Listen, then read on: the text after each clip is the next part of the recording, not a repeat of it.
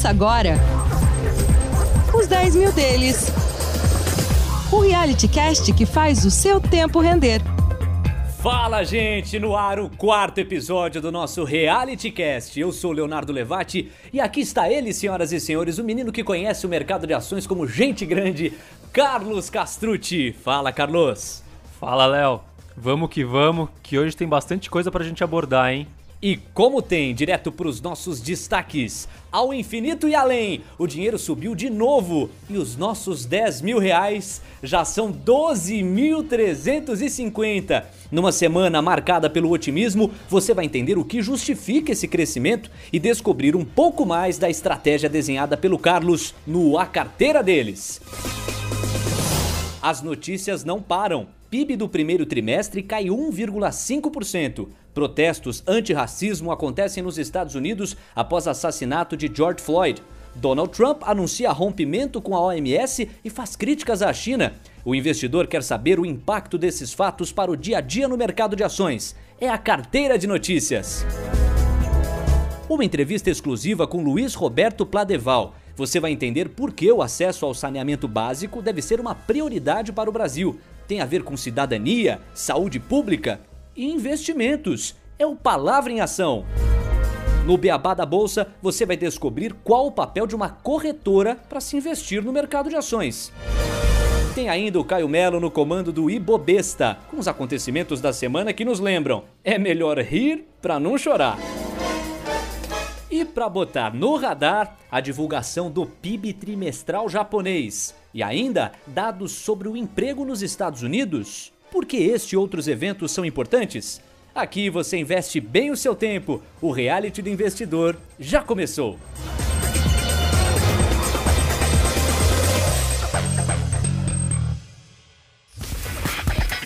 A carteira deles. Olha, anda difícil conter a euforia, viu? Chegamos a 12.350 reais, a variação foi de 10,1%. Eu até já imagino que o Carlos vai pedir para eu me acalmar, para eu pensar no longo prazo. Eu conheço essa história já, conheço. Mas que o momento é positivo demais, é. Da semana passada para essa, o Ibovespa apresentou um crescimento de 7,9%, ou seja, o nosso crescimento superou em 2,2% o da Bolsa Brasileira. Carlos, começando pelo começo, qual balanço a gente pode fazer? Por que mais uma subida? E quais os cuidados, porque tem outro lado, né? Quais os cuidados que um momento tão positivo como esse exige dos investidores no mercado de ações? Léo, com essa situação que a gente tem experimentado no mercado de ações, eu acho importante pular algumas etapas e explicar como a minha cabeça funciona para gerir uma carteira de ações. Antes de mais nada, o que eu acredito é que para ser um investidor de sucesso, você não deve buscar explicações para os movimentos passados da bolsa, como que a gente vem notando, e nem adivinhar quais serão os movimentos futuros. Vai subir a partir de agora? Vai cair? Os movimentos da bolsa dependem de diversos fatores diferentes, desde o sentimento até mudanças nos fundamentos de algumas empresas e, por último, pelo simples fluxo de mais gente comprando ou mais gente vendendo. Então, não tenta adivinhar para onde a bolsa vai daqui uma semana, porque a chance de você errar é grande e de perder dinheiro também. O que você deve fazer é, primeiro, analisa o negócio das empresas. Ou seja, avalia o que é aquela empresa, que tipo de negócio ela faz, o balanço orçamentário dela, é mais ou menos por aí? É entender o que a empresa vende, o que ela produz, como ela vende, como que é a estrutura de custos dela, até um ponto em que você consegue estimar quais são os lucros que você pode esperar no futuro dessa empresa, qual é o retorno que você vai ter. Bom, depois de analisar o negócio da empresa de fato, você vai conseguir estimar o valor dessas empresas. E não tentando mais uma vez adivinhar o cenário, tá? Mas dentro dos possíveis cenários que a gente pode ter nos próximos anos, trazendo como base agora, bom, será que o coronavírus vai ter uma segunda onda ou não? Se tiver, como que essa empresa vai se comportar? Ela vai vender menos, vai vender mais? Você tem que colocar todos os cenários no seu radar e a partir daí você define o valor da empresa. Não tenta adivinhar o que vai acontecer. Você está notando aqui no raciocínio do Carlos? Eu fico me colocando no lugar do ouvinte. Tava todo mundo na expectativa de saber como é que seria esse episódio 4 à medida que nós tivemos mais um crescimento expressivo. E até aqui todo o conteúdo do Carlos vai quase que na contramão da euforia, do otimismo, como quem diz: calma, fundamenta cada um dos passos. Qual outro tópico a gente deve levar em consideração? Depois de ter estimado esse valor da empresa, aí você vem para a bolsa e compara esse valor com os preços que as ações dessa empresa estão sendo negociados hoje. Se o preço for muito inferior ao valor, ou seja, se a empresa está barata, você compra e espera. Quando você compara o valor da empresa com o preço das suas ações, você descobre o que? O retorno esperado nesse investimento. E esse retorno esperado pode aumentar ou diminuir de acordo com a mudança em uma dessas três variáveis. São três variáveis. A primeira. A primeira é a simples passagem do tempo. A segunda é a mudança nas expectativas de lucro da empresa, ou seja, nos fundamentos da empresa. É algo que não ocorre da noite para o dia. E por último, que é o que eu vou focar aqui, é a variação no preço da ação da empresa. E como esse último funciona? Se o valor da empresa continua o mesmo e o preço da ação dela cai, você está comprando a mesma coisa com desconto, ou seja, o seu retorno esperado é maior. Agora, se o valor da empresa continua o mesmo e o preço sobe, como que a gente tem visto agora, você está pagando mais caro pela mesma empresa. Então, seu retorno esperado diminui. Em outras palavras, você está convidando a gente a pensar o seguinte: não é porque as ações subiram que necessariamente para o investidor há um cenário favorável. Até o contrário, é justamente nesse contexto de muita subida que ele deve revisitar as ações, comparar preço e valor da empresa e decidir se é hora de vender, de realocar, de trazer outras empresas, de rever a composição percentual de cada uma delas na composição da carteira. É por aí. Isso. E agora, até assim, para a gente ter um desfecho, eu vou trazer esses conceitos que são conceituais, né? Mesmo, para como eu faço a gestão da nossa carteira e como eu enxergo o momento atual após toda essa alta das últimas três semanas. Imagina o seguinte: eu analisei diversas empresas, os seus negócios e escolhi montar uma carteira diversificada que contenha entre 15 e 8 empresas. Há quatro semanas, quando a gente começou a investir, o Ibovespa estava abaixo dos 80 mil pontos e o preço das ações dessas empresas estavam baixos e o retorno que eu esperava ao investir na maioria delas era maior do que 30% ao ano. Ou seja, pô, quem não quer ganhar 30% ao ano? É claro que tem todos os riscos envolvidos, mas é um baita retorno para você ter esperado e vale a pena investir nisso. Ou seja, havia um cenário muito favorável para que se apostasse numa composição da carteira com a estratégia que você endossou naquele momento de primeiros movimentos depois da pandemia e com as quedas bruscas que diversas ações de empresas bem fundamentadas acabaram passando. Exato. Como todos os preços caíram muito e muitos sem fundamentação, eu tinha muitas opções boas para escolher onde colocar o nosso dinheiro. Hoje, com o Ibovespa em quase 94 mil pontos, o preço de algumas empresas subiu muito. E com isso, eu estou encontrando menos opções com retorno esperado atrativo. E é em momentos como esse que o trabalho de qualquer investidor deve aumentar e a disciplina, principalmente, tem que prevalecer. O que eu quero dizer com isso? Você vai ter, a partir de agora, mais trabalho para encontrar boas oportunidades e você precisa ter a disciplina de vender as empresas que não apresentam mais um retorno esperado atrativo, mesmo que o preço das ações continue subindo. É, e aí parece uma coisa contraintuitiva, por isso que é difícil de aplicar. No momento de subida em que o otimismo está prevalecendo, é aí que o investidor deve, com muita criticidade, quase que ir na contramão. Exato. Lembra, se o valor da empresa permanece o mesmo e o preço cai, você está comprando a mesma coisa com desconto. Se o preço sobe, você está pagando mais caro pela mesma empresa. Para fechar, Qual é a mensagem que eu gostaria de passar para quem está pensando em investir em ações agora? Assim, ainda existem empresas que oferecem retorno extremamente atrativo para quem investir nelas, mas não são muitas. Então, diferente do que a gente podia ver há quatro semanas, onde você conseguiria ganhar dinheiro investindo em praticamente qualquer empresa listada na bolsa, agora a seletividade na escolha das empresas para sua carteira é muito importante. E isso vai demandar mais trabalho e disciplina.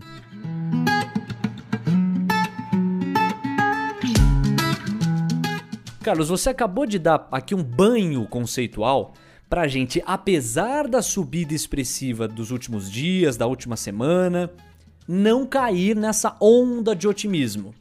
Agora, muita gente quer entender por que, que houve esse crescimento tão expressivo. Como a gente consegue dimensionar isso para o público? Bom, primeiro, assim, é difícil você dimensionar na semana, mas eu vou trazer uma breve explicação para esse crescimento desde o início, né? desde aquele fundo, quando a gente estava no auge da pandemia. Bom, primeiro, imagina que a gente tenha um investidor mundo. O que, que é? É o conjunto de todos os investidores do mundo, só para facilitar o nosso raciocínio. Bom, chegou o cenário de pandemia do coronavírus ninguém conseguia projetar o futuro, ou seja, ninguém sabia o que ia acontecer com as empresas, com as economias. Qual que é a primeira reação desses investidores, do investidor mundo? Vende bolsas, vende empresas. Ou seja, sai das bolsas, tira os recursos que estão alocados na bolsa, onde há risco. Exato. Liquida todos os ativos de risco e compra renda fixa de governos desenvolvidos, tipo Estados Unidos, Alemanha e por aí vai, e ouro. Bom, a partir daí, como que o cenário se desenvolveu? Primeiro, qual foi o mecanismo utilizado pela maioria dos governos? Injeção de dinheiro na economia e no mercado. Trazendo o caso dos Estados Unidos, já foram por volta de 6 trilhões de dólares injetados. Imagina quanto dinheiro é isso.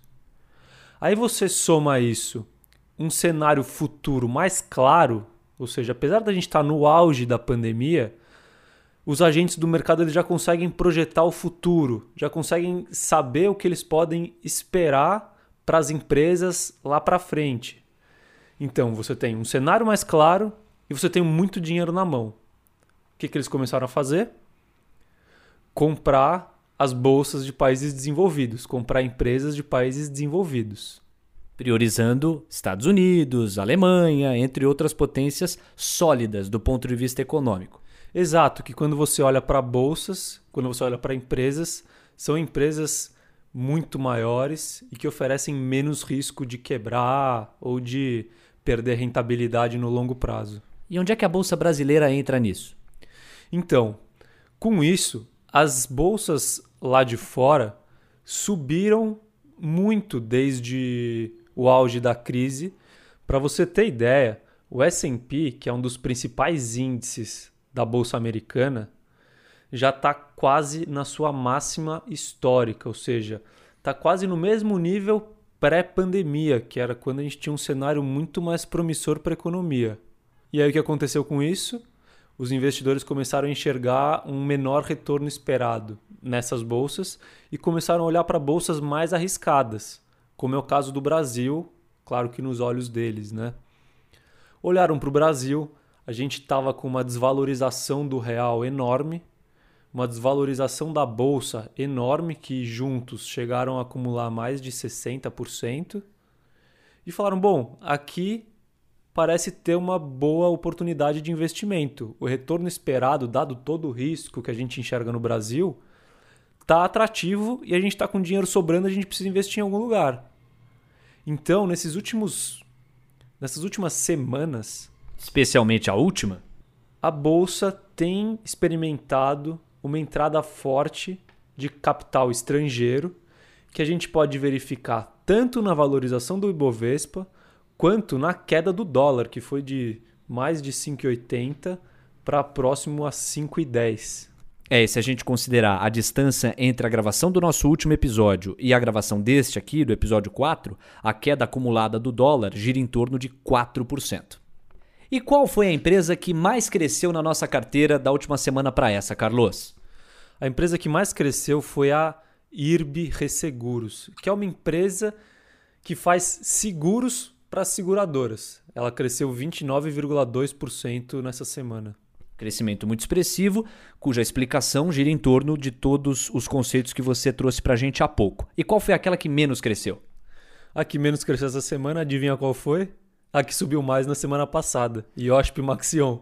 Ela caiu 1,3% essa semana, deu uma corrigida é aquela empresa que cria e desenvolve rodas automotivas para veículos leves e veículos pesados. Você diria que é uma correção. Subiu bastante na semana anterior, houve uma certa correção, ajuste no preço dela nessa semana. Exato.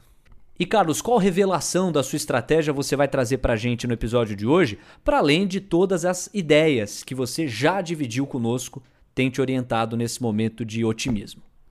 Bom, em um dos episódios eu falei que as mudanças na carteira elas não acontecem sempre, mas dada toda essa valorização que a gente viu agora, eu optei por fazer uma mudança estratégica mesmo na carteira. Qual que foi? Primeiro, eu vendi toda a minha posição em bolsa americana.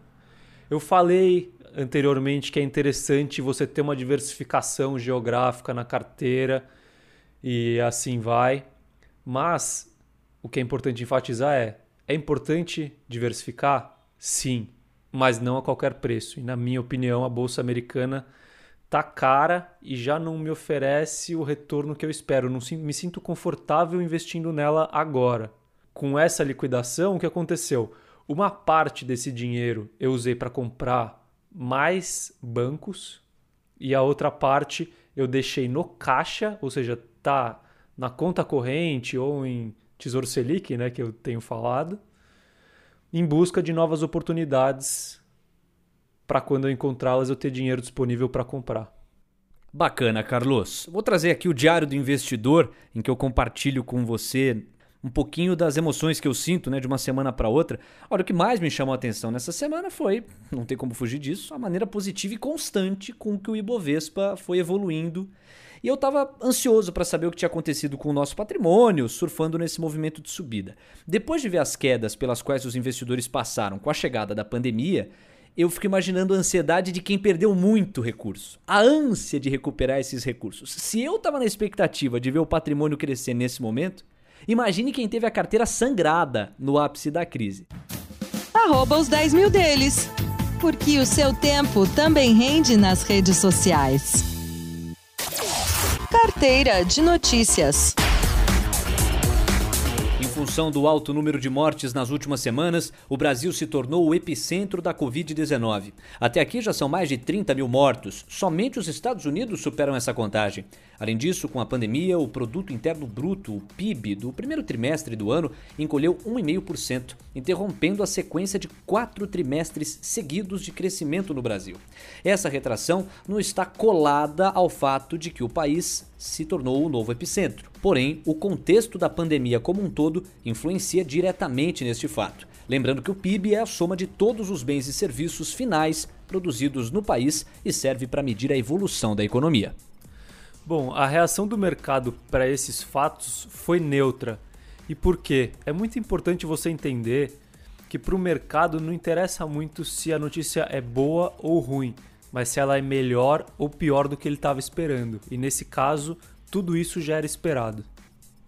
Os Estados Unidos tiveram uma semana marcada por protestos contra a morte de George Floyd, afro-americano asfixiado por um policial branco em Minneapolis. As reivindicações passam pelo fim da violência policial contra negros e pelo fim do racismo. A maioria das manifestações está sendo pacífica, mas há ocorrências de confrontos com policiais, depredações e saques. O presidente americano Donald Trump cogita acionar as Forças Armadas para conter os protestos. Derek Chauvin, o agora ex-policial responsável pela morte de Floyd, está detido numa prisão de segurança máxima. Bom, essa notícia é extremamente triste e até difícil de comentar, mas eu vou tentar trazer aqui a leitura do mercado, tá? Primeiro assim, é uma situação que olhando economicamente preocupa. O mercado ainda não reagiu para ela. Mas por que preocupa? A gente já tem um cenário no mundo de polarização política. e isso atrapalha a economia no longo prazo. O extremo nunca é o ideal. Você soma essa polarização a crise econômica que a gente vai viver por conta da pandemia do coronavírus, que traz desemprego, aumenta a fome.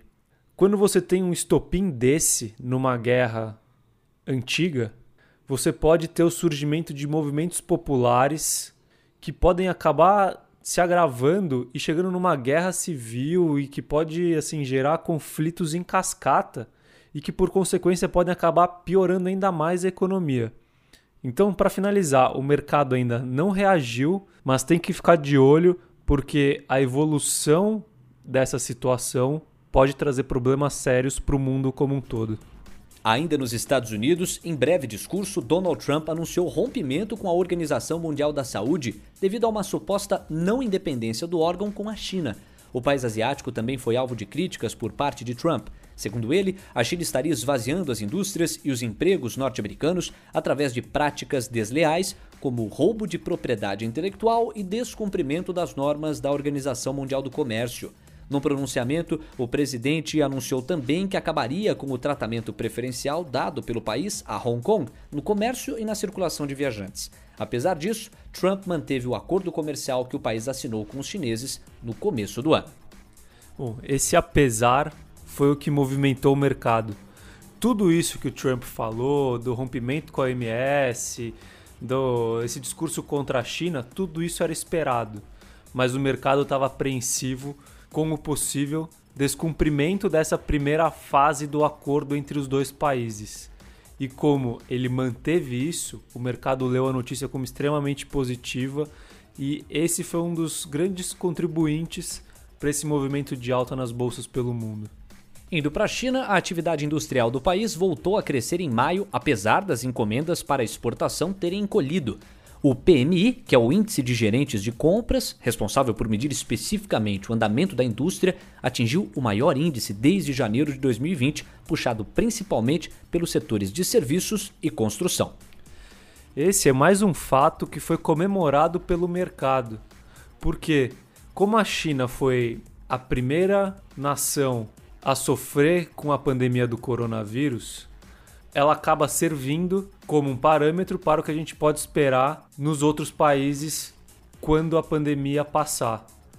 E esse dado mostra que a China já vem apresentando expansão da sua atividade mesmo após o coronavírus, ou seja, a gente tem uma chance de ter uma expansão na atividade logo quando o coronavírus acabar nos outros países. Palavra em ação.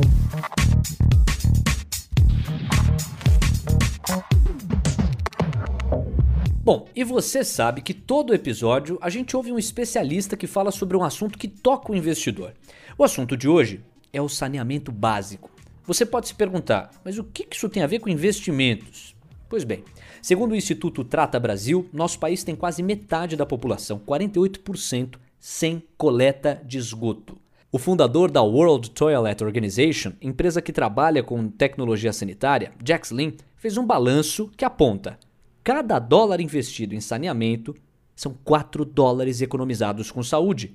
Melhor qualidade de vida da população, menos gastos, menor dívida pública, potencial melhor saúde financeira, tudo ajuda. Mas quais são os principais desafios do Brasil nessa área? O Caio Melo conversou com Luiz Roberto Pladeval. Ele é vice-presidente da ABS, Associação Brasileira de Saneamento Ambiental de São Paulo, e presidente da APEX, a Associação Paulista de Empresas de Consultoria em Saneamento e Meio Ambiente. Vamos ouvir. Os 10 mil deles. Bom, Léo, nós começamos a conversar a partir de um dado do Instituto Trata Brasil, o qual aponta que quase metade da população não tem acesso ao esgoto tratado no nosso país. Luiz Roberto Pladeval opinou sobre o motivo. Os últimos governos e os últimos anos, eh, os gestores públicos sempre tiveram a visão que obra enterrada não dá voto. Além disso, nunca for, foram cobrados pelos governos estaduais e federal.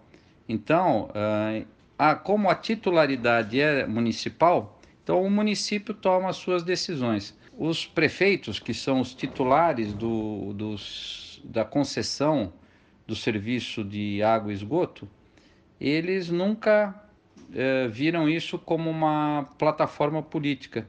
Então nunca eh, deram importância. Ele respondeu qual era o principal problema que a falta de saneamento básico traz, destacando o efeito nocivo nas crianças. As doenças de ve eh, veiculação hídrica, né, que acabam fazendo um, atra um atraso na, na, população, principalmente nas crianças. Né? A população vive em, em área não adequadamente urbanizada. Aqui nós temos um, várias favelas nas regiões metropolitanas que o saneamento não consegue atingir. Mas o, o principal problema é, são as doenças é, decorrentes da falta de esgoto tratado e coletado.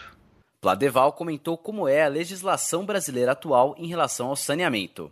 Hoje nós temos a legislação 11445 de 2007 e dentro da, da legislação tinha uma determinação que o governo federal deveria fazer um planejamento ele foi finalizado no final de 2013 e esse planejamento ele, ele foi promulgado pela presidente Dilma justamente no, num período que nós já estávamos entrando numa crise financeira.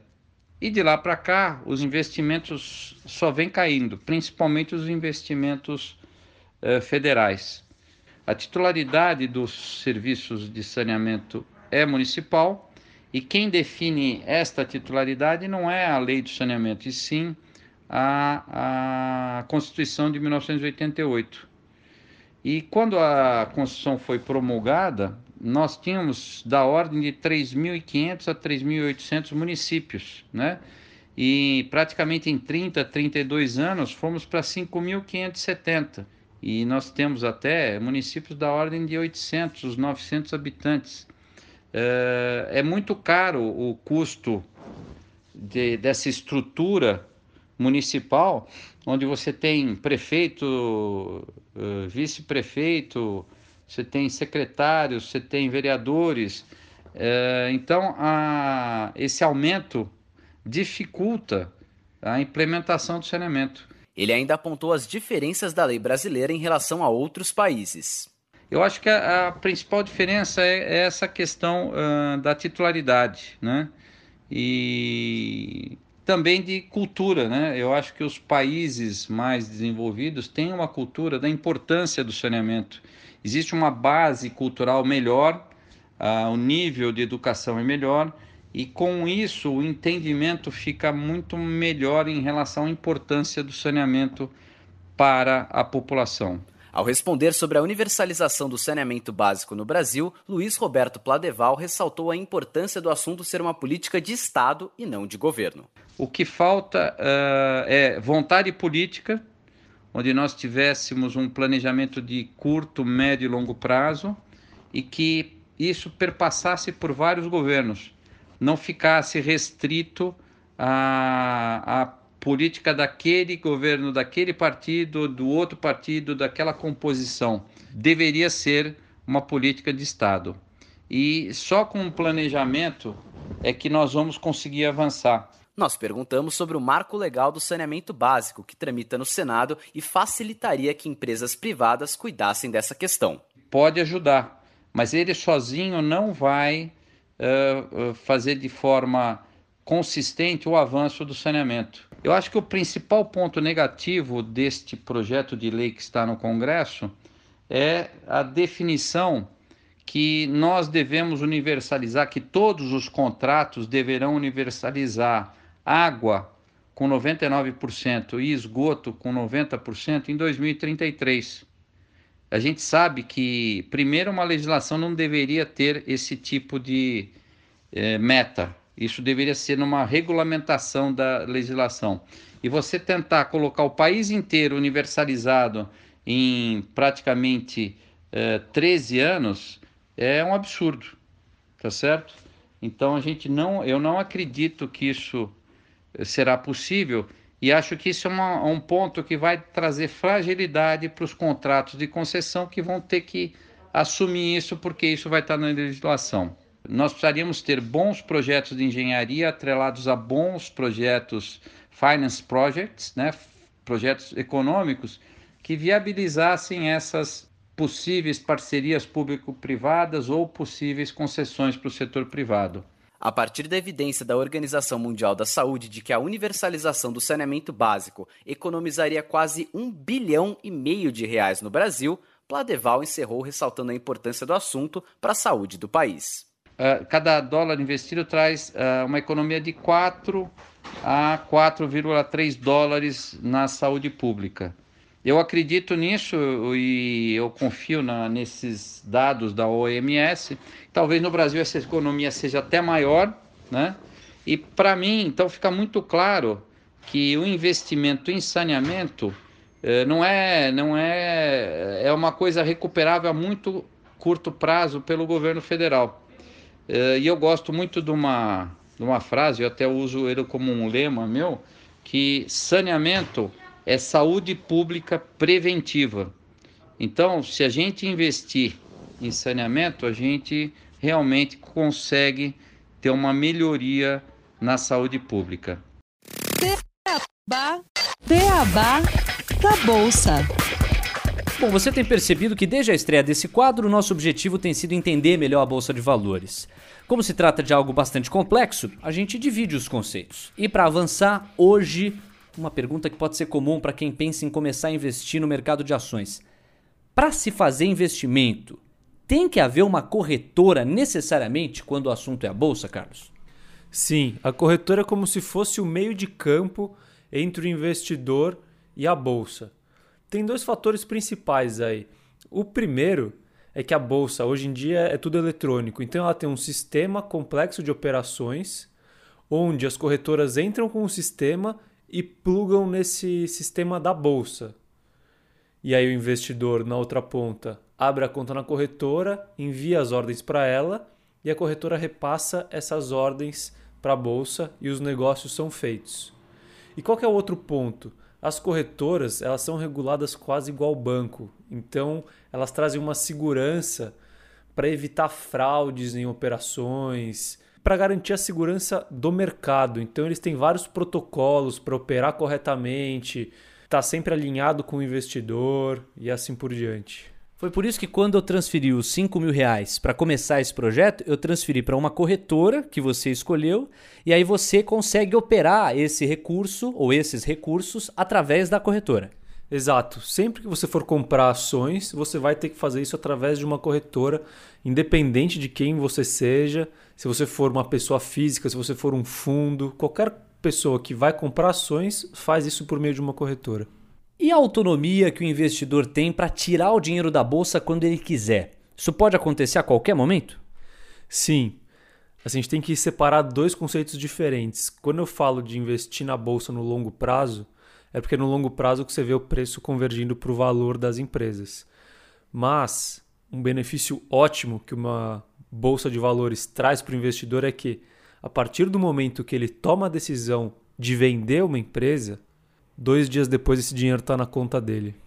Ou seja, tem uma liquidez alta. O dinheiro consegue chegar à conta da pessoa que está interessada em tirá-lo da bolsa de valores com uma agilidade considerável. O único problema é se essa retirada quebra o longo prazo, que deveria ser prioridade quando o investimento é no mercado de ações.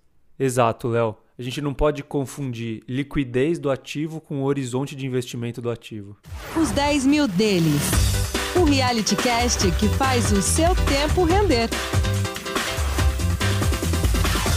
Os 10 mil deles. Bom, agora é o seguinte, ô Carlos, é para responder com sinceridade. Alguma vez já disseram que você é besta, não? não, Léo, nunca aconteceu comigo. Olha aí que legal. Comigo também nunca aconteceu. Ufa, né? Já pensou? Agora, outra pessoa que nunca foi, nem nunca será chamada de besta, é o nosso Caio Melo. O máximo que pode acontecer é alguém chamá-lo de.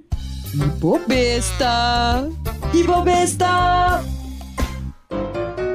Pela primeira vez na história, uma empresa privada levou uma missão tripulada para o espaço, mostrando que tem bastante gente levando o isolamento social bem a sério. Dois astronautas estão nessa missão. Eles são considerados os homens mais sortudos da Terra, porque eles estão fora dela. A nave é da empresa SpaceX, criada pelo bilionário Elon Musk. A empresa tem o objetivo de reduzir os custos para o transporte espacial e, com isso, colonizar Marte até 2050. Olha aí, Léo e Carlos. Falei que vocês estavam querendo ir pra Disney semana passada, né? Sabia que eu tava errado. O negócio de vocês é investir para ir pro planeta vermelho. Enquanto isso, para mim, a única coisa que tá vermelha é minha conta no banco. Voltando ao Elon Musk, importante destacar que ele é conhecido como Homem de Ferro da vida real. Ele ganhou holofotes recentemente por retomar a produção da Tesla, empresa que ele é o CEO, mesmo com as leis que impunham paralisação da economia na Califórnia. Ele chegou a desafiar as autoridades, dizendo que estava pronto para ser preso, mas isso não aconteceu. O pessoal deve ter ficado com medo dele ter uma armadura escondida na fábrica ao melhor estilo Tony Stark. As ações da Tesla, inclusive, só valorizam. Isso por conta do sucesso dos carros elétricos que a empresa está testando. Os carros têm até um modo de piloto automático. Imagina que beleza! Você vai relaxado pro trabalho, no caminho vai vendo como é que tá a bolsa, uma maravilha. Mas, essa semana um homem ligou o piloto automático em Taiwan e o sistema do carro não identificou um pequeno obstáculo na via.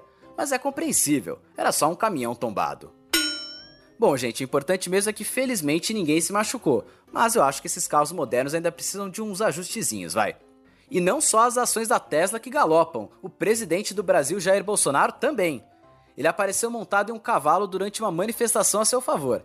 Na verdade, ele deu uma baita dica de investimentos: mercado de equinos. Principalmente nos aras. Bom, vamos ver se vai dar certo. E adivinha quem tá de novo nesse quadro? Sim, Donald Trump. Depois do Twitter alertar que três postagens do presidente norte-americano continham mentiras e promoviam a violência, ele ameaçou agir contra a rede social. Resultado, as ações do Twitter caíram 4,56%. o Trump também cogita deixar as redes, disse até que vai erguer um muro dentro do Twitter. O problema é, se ele deixar o Twitter, por onde que ele vai governar os Estados Unidos, gente?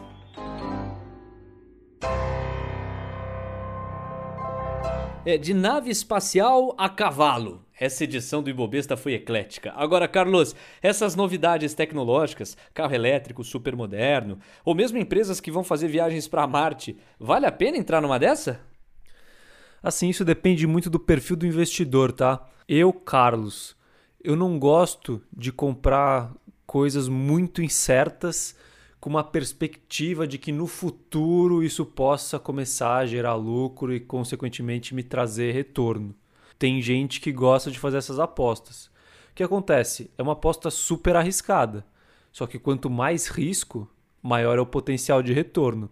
Então, se der certo, são empresas que multiplicam por 10 o seu valor, por 20, mas tem grande chance de você perder tudo. Então, se fosse arriscar, tem que ser uma parcela pequenininha do seu patrimônio. No radar. No radar. E agora o momento é de descobrir quais os fatos ou eventos em que o investidor deve ficar ligado para a próxima semana.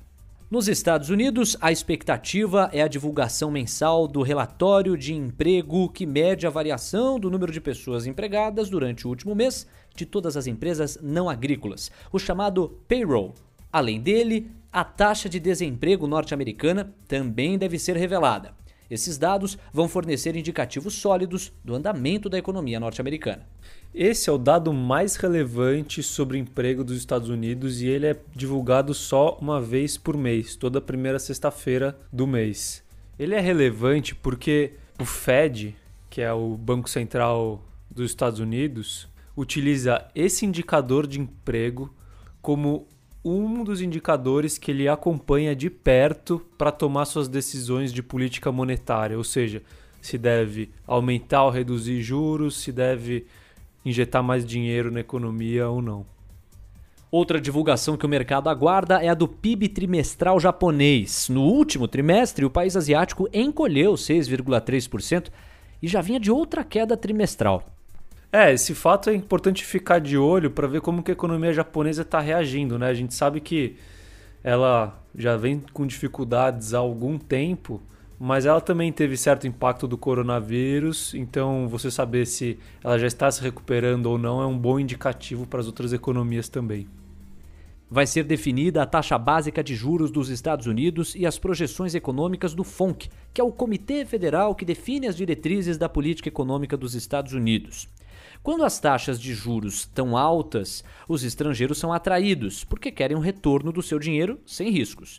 Isso pode aumentar a demanda pela moeda da nação. Carlos, esse evento aqui pode mudar o preço do dólar? Ele pode mudar o preço do dólar só se a gente tiver alguma surpresa. O mercado está esperando que a decisão do FONC seja pela manutenção da taxa de juros básica dos Estados Unidos hoje. Mas eles vão ficar de olho para o relatório que eles vão soltar e quais são as projeções deles para a economia dos Estados Unidos. E na dica da semana, hoje está comigo essa bola, eu quero recomendar o livro Me Poupe 10 Passos para Nunca Mais Faltar Dinheiro no Seu Bolso. Eu não sei qual é o seu nível de preparo para a educação financeira, mas eu comecei a caminhada do zero e esse livro me ajudou muito a organizar melhor as minhas finanças, a criar alguns padrões, hábitos, disciplina mesmo de economia e de entender melhor quais movimentações eu fazia no meu dia a dia.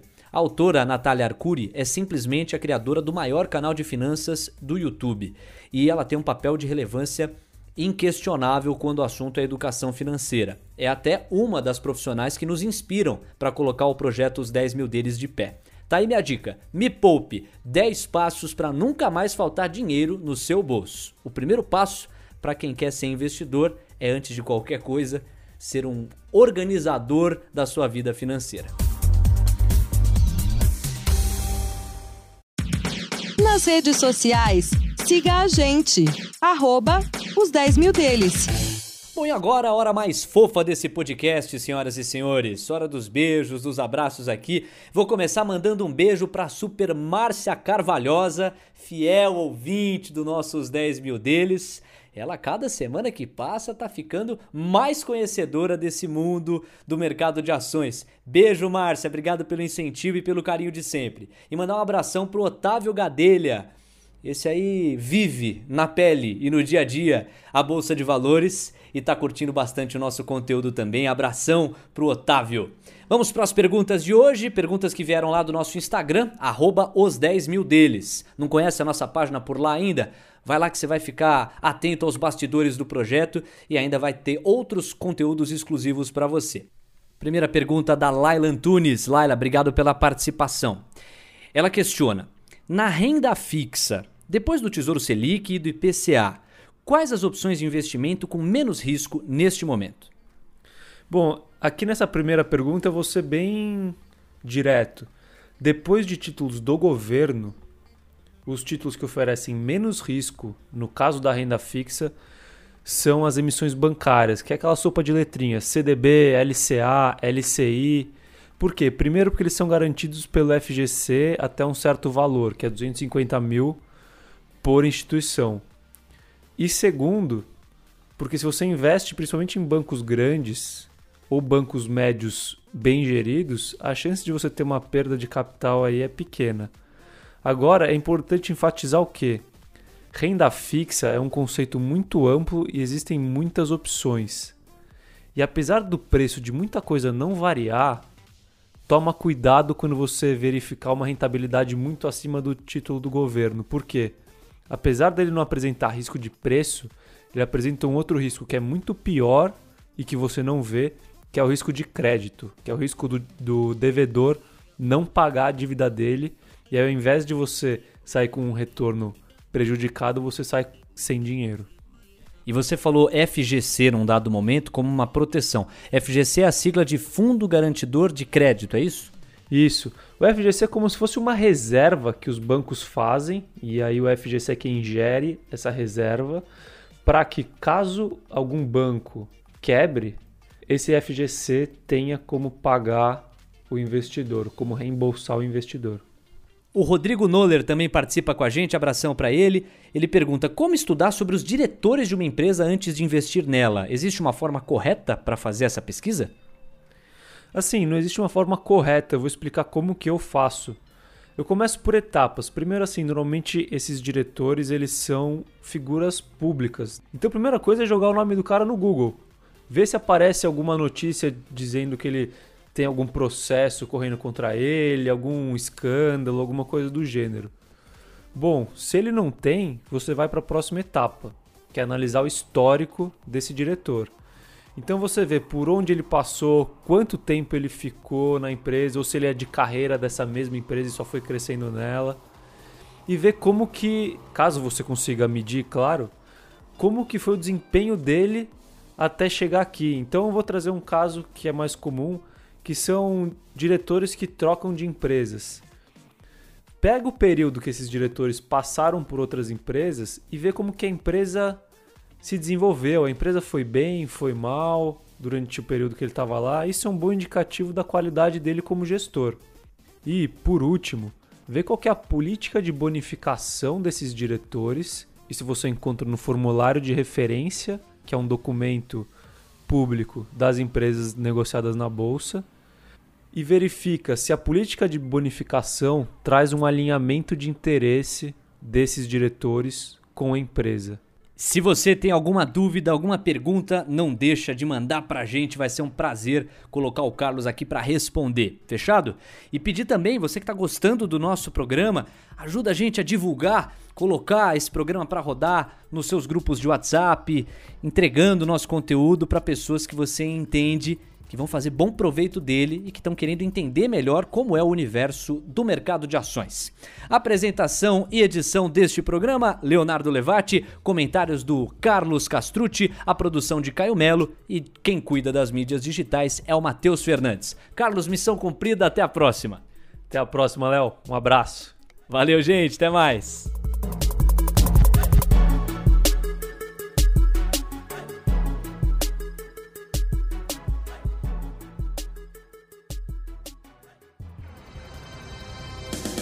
Semana que vem tem mais, uns 10 mil deles.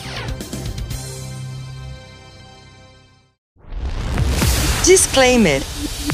As opiniões dadas pelo gestor de recursos Carlos Castrucci sobre empresas de capital aberto e demais ativos financeiros investidos por ele podem configurar conflito de interesse com você, ouvinte.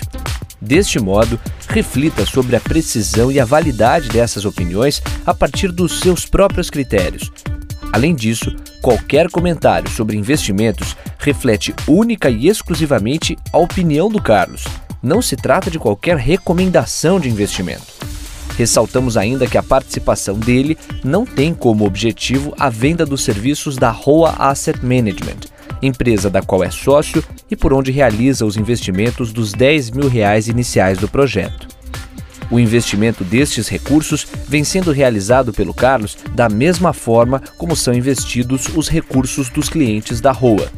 O projeto Os 10 mil deles persegue as melhores práticas mundiais para o mercado financeiro na atuação de Carlos como gestor de recursos. Assim, ele não vai comunicar alterações na estratégia de investimentos antes de executá-las para os próprios clientes.